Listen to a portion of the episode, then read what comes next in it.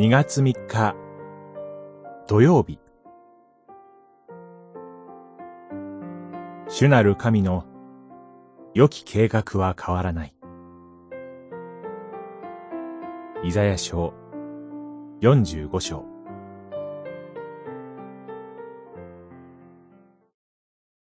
私は自分にかけて誓う。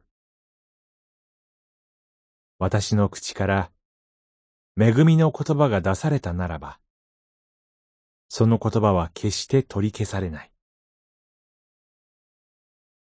45章23節人は自分よりも大きなものにかけて誓います。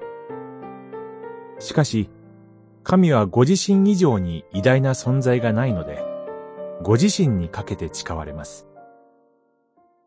神が今日誓われるのは、私たちから恵みを取り去らないということです。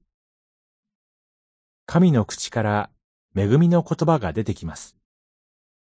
その恵みが取り消されることはありません。主なる神においては、言葉と出来事とは一つです。神は、ご自身が意志された通りのことを行われます。神は、良きことを計画されます。その計画が覆されることはありません。神は最初から私たちにとって恵みとなることを計画しておられます。神が第一に願っておられることは私たちの幸いだからです。思えば私たちの言葉はしばしば裏切ります。口にされた約束が守られないことがあります。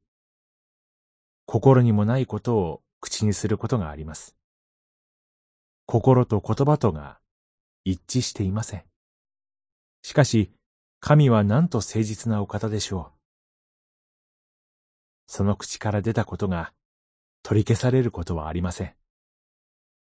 いや、神は滅ぼすと言いながら思い直されることがあります。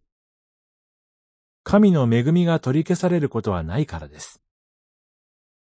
神は裁きや災いについては思い直されます。